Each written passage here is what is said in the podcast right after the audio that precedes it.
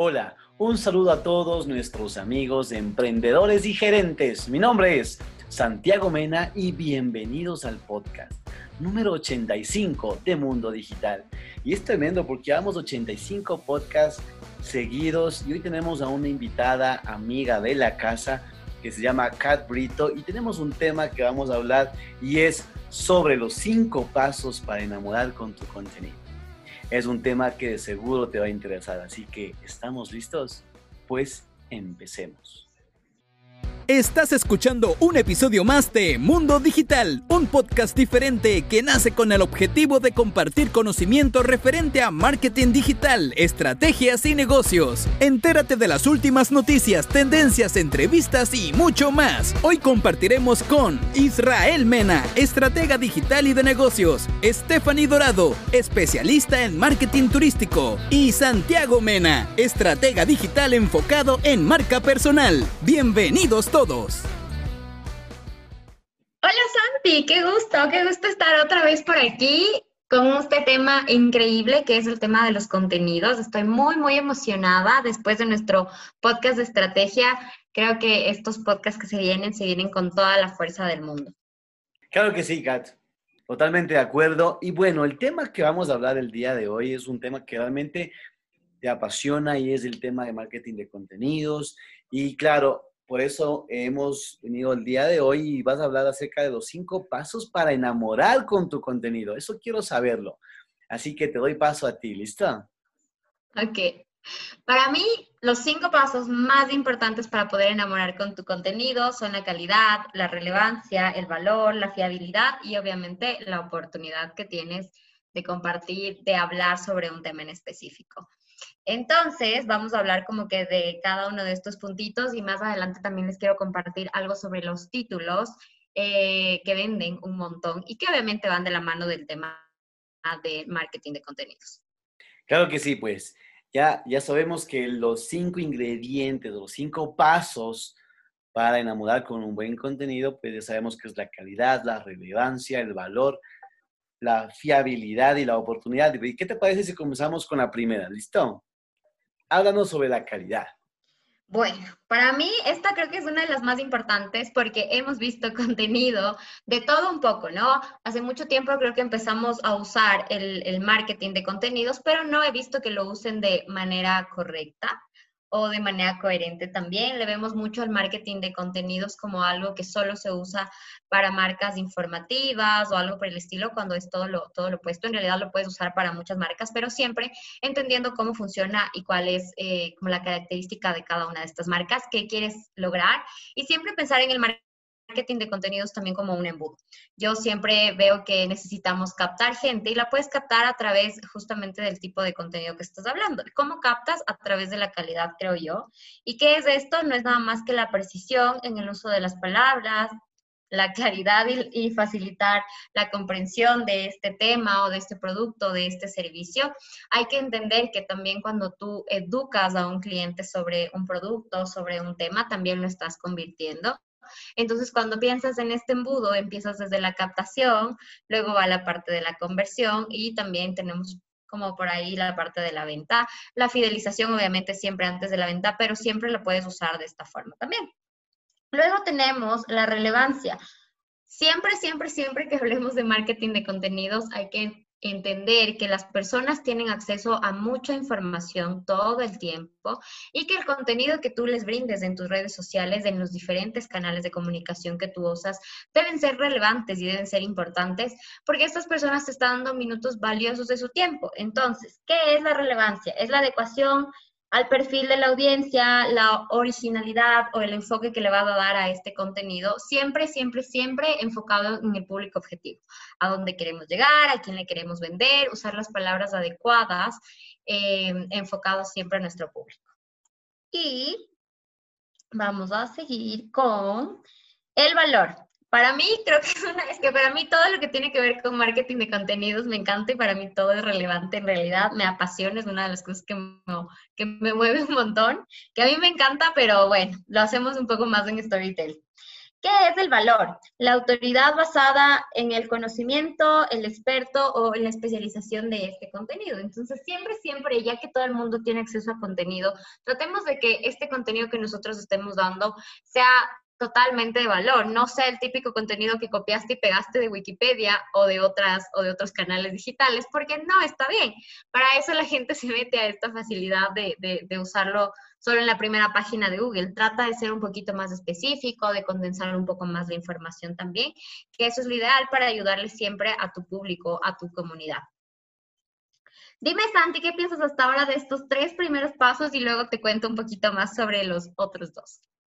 La verdad es que a mí me gusta bastante el tema del valor porque si tenemos un buen contenido que queremos comunicar, ya sea lo que nosotros nos estemos desenvolviendo o si estamos, yo que sé, generando cualquier tipo de servicio o generando cualquier tipo de producto que queramos vender, si tenemos un buen valor, un buen contenido, obviamente basado en la expertise que tú tienes, la persona va a saber y va a entender lo importante que tú, eh, que tú eres y lo importante de tus conocimientos y que lo estás transformando y lo estás enviando a la otra persona. Entonces, a mí me gusta bastante el tema del valor sin dejar de lado el tema de la calidad y el tema de la relevancia.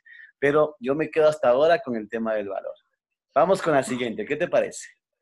Ok, por ahí ya viene uno de mis pasos favoritos y ya te voy a contar por qué. Bueno, primero la fiabilidad, que creo que es bastante, bastante interesante porque desde ahí parte justo esto que decíamos, incluso de la fidelización. Entonces va desde la manito de la fiabilidad, que obviamente es la consistencia y el rigor con el que hablas de este producto y que también se conecta con el tiempo, de dónde viene, qué hace, cómo funciona, cómo ha venido funcionando este producto o este servicio, que es interesante que lo compartas. Y mi paso favorito y de los más importantes creo que es oportunidad, que esta, este tema de la oportunidad o esta palabra la ligamos muchísimo a la afectividad. Eh, o efectividad también. Yo creo que le ligamos un poco más a la afectividad, porque si tienes la oportunidad de compartir contenido y de, también de llegar a las personas, hay que recordar que creo que en el podcast anterior lo hablamos, y dijimos que nosotros no vendemos un producto o un servicio, vendemos un sentimiento. Entonces, si aquí tienes la oportunidad de tocar a través del marketing de contenidos ciertas zonitas o ciertos sentimientos o ciertas emociones, es creo que la mejor oportunidad para poder lograr una venta o por lo menos llegar a una conversión bastante interesante. Totalmente de acuerdo. La verdad es que la oportunidad eh, lo podemos encontrar en cualquier parte, ¿no? Incluso si tenemos algún problema, hay también posiblemente haya una oportunidad diferente que nosotros tenemos que buscarla. Incluso lo que pasó en este tema de la pandemia. Todos estuvimos complicados en el tema de la pandemia. Vimos un pequeño, una complicación bastante en esta parte, pero muchas personas vieron ese problema y lo convirtieron en una oportunidad. Entonces debemos ver cómo nosotros también en nuestros problemas, en nuestros clientes, incluso en nuestros clientes, ver la oportunidad de dar lo mejor para todos ellos, teniendo una buena calidad, relevancia, contenido de valor, ser fiables y ser consistentes con nuestro contenido. Y claro, una buena oportunidad es nuevamente un complemento para generar y enamorar con un buen contenido como tal. ¿Qué te parece hasta ahora, mi querida Kat? Me parece increíble y sabes que mientras tú estabas hablando yo soy mucho de embudos, que creo que será nuestro siguiente podcast.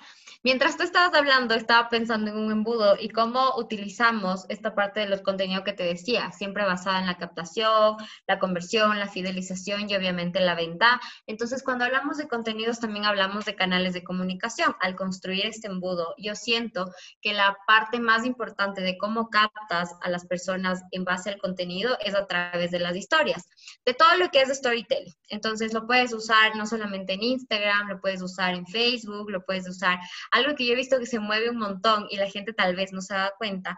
Yo creo que sí, pero no es tan notable para las personas que no tienen conocimiento sobre esto, es que TikTok funciona como una herramienta de captación y en general donde haces tú la conversión es a través de Instagram o incluso a veces de Facebook, pero creo que mucho más de Instagram. Entonces también hay que entender que el marketing de contenido se liga muchísimo al tipo de canal digital, lo puedes ir moviendo, puedes utilizar este embudo en diferentes, con diferentes redes sociales. Entonces, si estás manejando captación a través de historias o a través de TikTok, ok, la conversión podría generarse a través de un post fijo para que las personas puedan aterrizar ahí, entender, de pronto preguntar y generar esta conversación o esta parte de, viralización de un contenido también. Hay que tomar en cuenta que en TikTok es muy, es, o sea, no es fácil, pero es un poquito menos complicado que en Instagram, pero... Eh, eh, cómo nos ayuda a convertir en Instagram a través de los posteos, porque son compartibles, se pueden guardar y demás. Y la parte de la fidelización, yo creo que podemos regresar igual, hablar un poco más sobre los videos de. Ya no se lleva tanto cuando hablamos de contenidos también, este típico que se usaba del ¿qué te parece mi producto? y tú le grababas a la persona y le decías, di que es perfecto. Porque claro, siempre un cliente se va a sentir como un poco, y si no me gustó tu producto, ¿cómo te digo mientras me estás mirando y mientras me estás grabando? ¿Cómo te digo que no me gustó y que no es tan perfecto?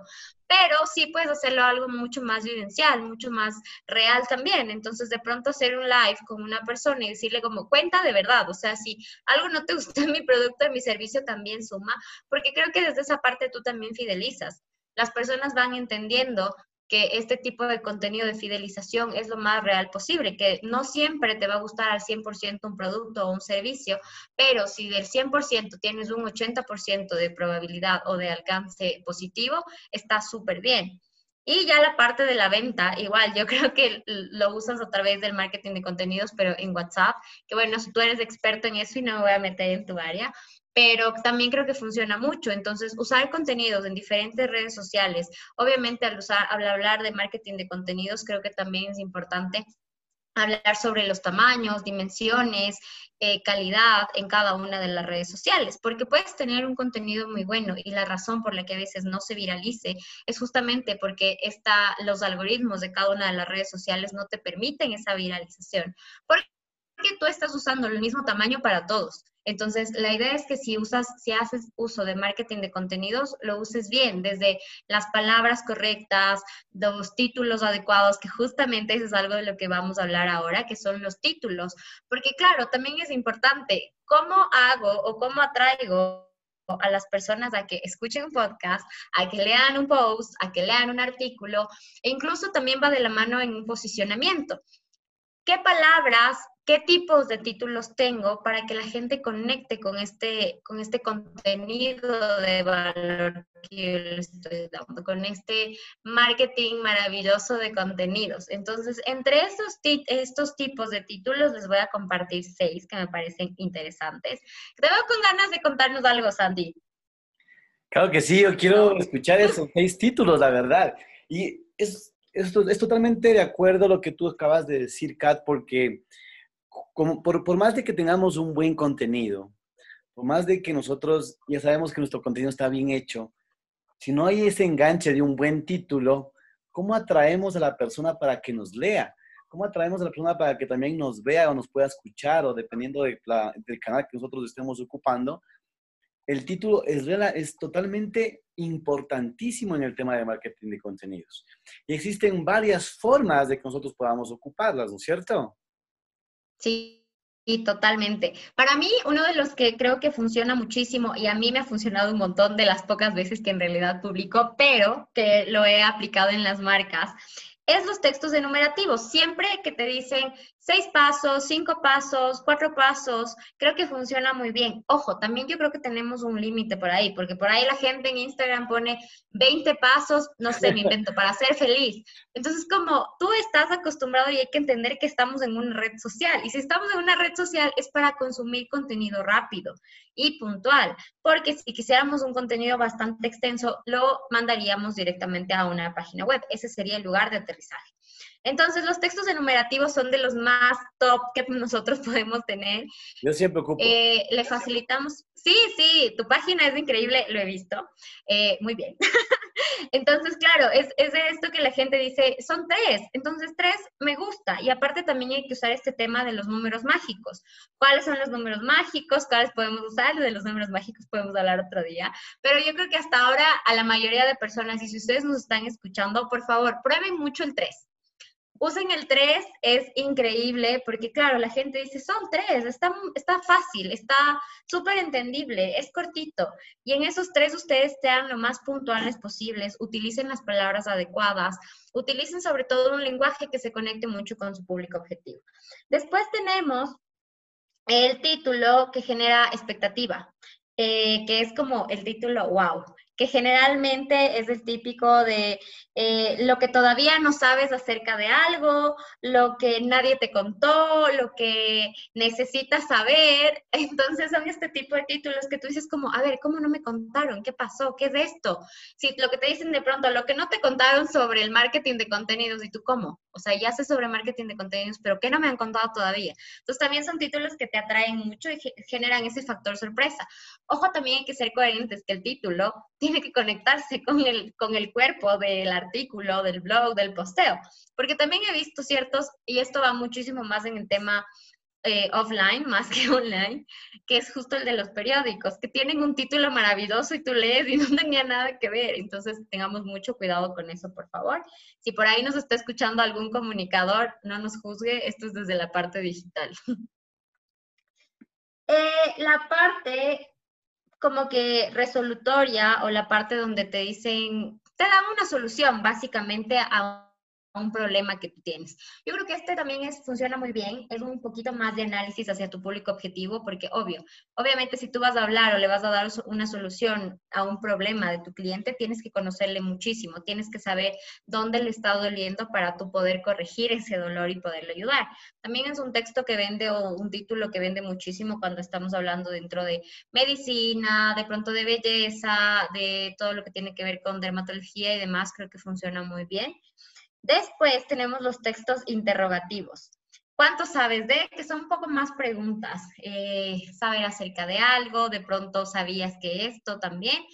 Mm, sí funcionan, yo creo que ya no funcionan tanto por ahí, hace un año atrás estaban funcionando muy bien, creo que la gente quiere textos cortos, quiere eh, expectativa, quiere como algo mucho más rápido, estamos más acostumbrados a eso. Y los textos eh, que hablan desde la experiencia, entonces, ¿qué te cuentan en estos textos? Eh, te voy a contar lo que no sabías de mí. Últimamente también se ha puesto en esto 10 cosas que no sabías de mí. Ojo que también aquí tiene esta parte desde experiencial y también esta parte enumerativa. Entonces yo creo que estos son algunos de los tipos de títulos que nosotros podemos utilizar y que podemos ligar súper bien al marketing de contenidos. Y que obviamente, como les digo, siempre enfocarnos que cualquiera, cualquier tipo de estrategia que nosotros usemos se debe enfocar hacia este público, hacia dónde quiero llegar, cómo les quiero hablar, cómo me voy a dirigir, qué es lo que estas personas están buscando más. Siempre este análisis previo a un marketing, al uso de marketing de contenidos nos va a ayudar mucho, porque de pronto tenemos varias ideas pero no se está conectando con nuestro público y decimos, pero ¿por qué? Si en general mi contenido es bueno. Ahora también hay que entender que tú debes brindar este contenido de manera fácil, de manera sencilla, que las personas en el primer en la primera visualización que tengan puedan entender sobre qué estás hablando. Pero si tú le pones un tema o, una palabra por ahí súper compleja, las personas se van a perder porque dicen, oye, vengo aquí a consumir contenido fácil y, me están poniendo una palabra que ni siquiera sé qué significa y la verdad es que me da un poco de pereza salir a buscar en Google. Pocas personas hacemos eso. Pero claro, hay que entender que nuestro público tiene que consumir y debe consumir, y para eso están las redes sociales, algo rápido y muy fácil de entender también. Entonces creo que serían como de mis tops más importantes dentro del marketing de contenidos. Y sí siento que una planificación y una estrategia debe tener marketing de contenidos siempre, sin importar el nicho de negocio. Siempre debes entender que cuando tú educas a través del marketing de contenidos, conviertes. Creo que es de mis frases favoritas. Cuando tú educas, conviertes. Totalmente de acuerdo. Y la verdad es que el tema del título es un tema sumamente interesante. Y yo he ocupado bastantes de estos temas que tú nos acabas de comentar, como el tema de la experiencia, que hoy en día está muy de moda también. Y claro, el tema también de los enumerativos, de que vas enumerando uno por uno. Me encantan, la verdad, porque son súper técnicos, van al grano. Y claro, como tú dices, el cliente o la persona que está consumiendo ese contenido dice, bueno, son tres, son seis, no son muchos, quiero hacerlo. O hagamos paso a paso también del típico, que también son sumamente interesantes, que la persona capta esa, esa, esa idea lo consume de manera rápida, lo entiende y lo comparte, porque lo entendió. En el momento de que tú explicas lo que tú quieres comunicar a la otra persona y la, otra persona entiende, lo comparte porque se emociona, porque hay una emoción. Ya entramos a la parte, de la, en la parte emocional, en la parte que yo me emociono porque entendí esto, lo puedo aplicar, yo, yo, yo tengo todas las herramientas. Entonces, el marketing de contenidos es un tema que no va a acabar, es un tema sumamente interesante que lo ocupamos en todo, no solo, no solo para vender, sino para darnos a conocer, incluso hasta para la vida diaria, lo ocupamos para el tema de, incluso todo el mundo lo ocupamos, hasta para el tema del enamoramiento. Entonces, toda la parte es, un, es una forma de expresarse, ¿no? No sé qué opinas tú, Kat. Sí, totalmente. Y sabes que a mí, bueno, a mí me apasiona, yo creo que en algún momento de mi vida debía haber sido comunicadora, eh, porque me apasiona muchísimo este tema desde los contenidos, la comunicación asertiva, la comunicación, em, en general, todo lo que tenga que ver comunicación y todo lo que tenga que ver con que yo pueda investigar, hablar y compartir información, me parece increíble. Y sí, obviamente, esto desde, no solamente para la venta, lo aplicas en todo, en todo momento, desde para iniciar una conversación, con una persona que te gusta, con un cliente, darte a conocer. Y como les dije, cuando hablamos a veces de marketing de contenidos, la gente se cierra muchísimo al tema de tiene que ser un posteo, tiene que ser algo fijo, de pronto tiene que ser un artículo. Y a veces no. Te cuento y creo que tú sabes, y bueno, las personas que de pronto empezaron a seguirme después del primer podcast, saben que yo mucho contenido eh, como posteable no lo hago, pero sí hago muchísimo storytelling. Y uso mi marketing de contenidos y uso este embudo de, marketing dentro de mis stories. Entonces, me funciona muy bien y por ahí va también el lado de, ok, a mí me encanta, hay algo que una vez una amiga me dijo y es, hay algunas formas de cómo las personas consumen tu contenido. Y la primera es que eh, tú, a ver, es como tú lo, cuando tú, me encanta hablar porque la gente entiende exactamente como yo lo estoy diciendo, en el tono, con la alegría, por ejemplo, estoy súper contenta y creo que se nota en mi voz, pero, eh, claro, si yo te mando un mensaje o si solo hago un posteo como en general, la gente lo va a leer como esté de ganas de ese día.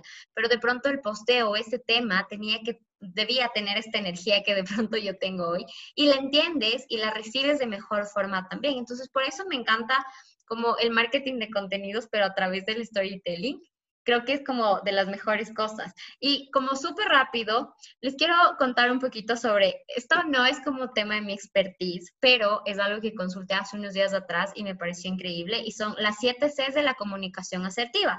Hay que tomar en cuenta que cuando nosotros hacemos storytelling o incluso estamos hablando de, de una de relación fuera, o sea, offline, podemos usar y es necesario que usemos esto. Incluso hasta como tú dices, Santi, que de pronto por ahí tenemos algunos enamorados, hasta para enamorar. ¿Ok? Las siete Cs de la comunicación asertiva son ser cortés, ser concisa, ser completa, correcta, coherente, concreta y clara. Entonces creo que esto lo podemos aplicar siempre en conferencias, en nuestro storytelling de nuestras redes sociales, cuando mandamos incluso un voice note. Yo soy amante de los voice note porque creo que es incluso a través de eso yo hago y manejo marketing de contenidos.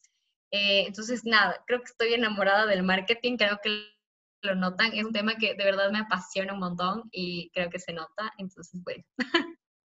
Y también para complementar lo que acabas de decir, Kat, y es un tema sumamente interesante que también lo podemos tratar en otro podcast, y es por ejemplo, a ti te encanta el, este, tema de storytelling. Tú vives a través de los stories, tú cuentas tu vida, cuentas tu expertise a través de, los stories. Hay otra persona que puede, capaz, eh, le puede gustar el tema de los podcasts, hay otra persona que le puede gustar el tema de los videos o netamente con publicaciones en forma de carrete, le gusta comunicar también hay que ver la forma de que cómo tú te sientes al comunicar tu contenido. En el momento justo, como, como la gente nos está escuchando ahorita, escuchan a Kat la emoción que ella tiene y porque le gusta comunicar. Primero, le gusta el tema que estamos hablando y segundo, le gusta este tema de, de, este canal tipo podcast de, de voz, porque claro, pueden escuchar la emoción que ella tiene al comunicar algo. Y claro, ella se siente eh, confiada, conforme con este canal, entonces va a seguir haciendo más podcasts, ¿no es cierto? Sí, totalmente. Prometo tener un podcast cada semana. Eso, por fin, no mentira. Bueno, ¿algo más que quieras comunicarnos cada antes de terminar este podcast?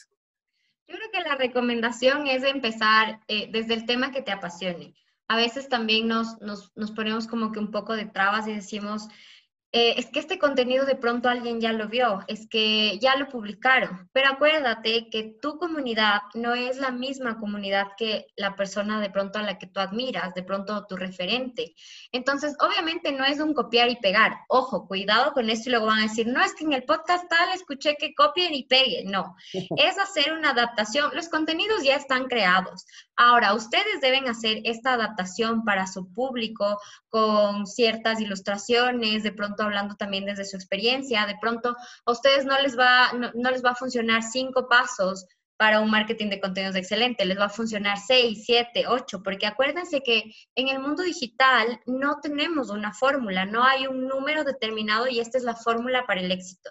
Entonces es cuestión de ir probando, de ir modificando, pero siempre confíen en lo que ustedes saben siempre háganlo desde la parte ética y yo creo que todo les va a salir bien. Y compartan sin miedo, compartan sin miedo a que les van a juzgar y les van a decir, ¿y por qué está compartiendo eso? ¿Quién se inventó? Compartan sin miedo y créanme que, su, eh, que la comunidad eh, va, va, va, a seguir con ustedes porque se va a conectar muchísimo con el tipo de contenido que está compartiendo, que le estás brindando y sobre todo una comunidad a la que tú enseñas siempre es una comunidad fiel. Totalmente de acuerdo, Kat. Muchas gracias por poder compartir contigo una noche más en el tema del podcast. Espero que a toda nuestra gente, a todos nuestros amigos, les haya gustado este contenido, les haya servido para su emprendimiento, para su vida diaria. Si deseas conocer acerca de mucho más acerca de nosotros, por favor, Kat, ¿cómo te pueden encontrar en redes sociales? Me pueden encontrar como Kat Brito S en todas mis redes sociales. Perfecto. A la agencia le pueden encontrar como arroba pediagencia o www.pediagencia.com y a mí me pueden encontrar como arroba santimenas en todas las plataformas digitales.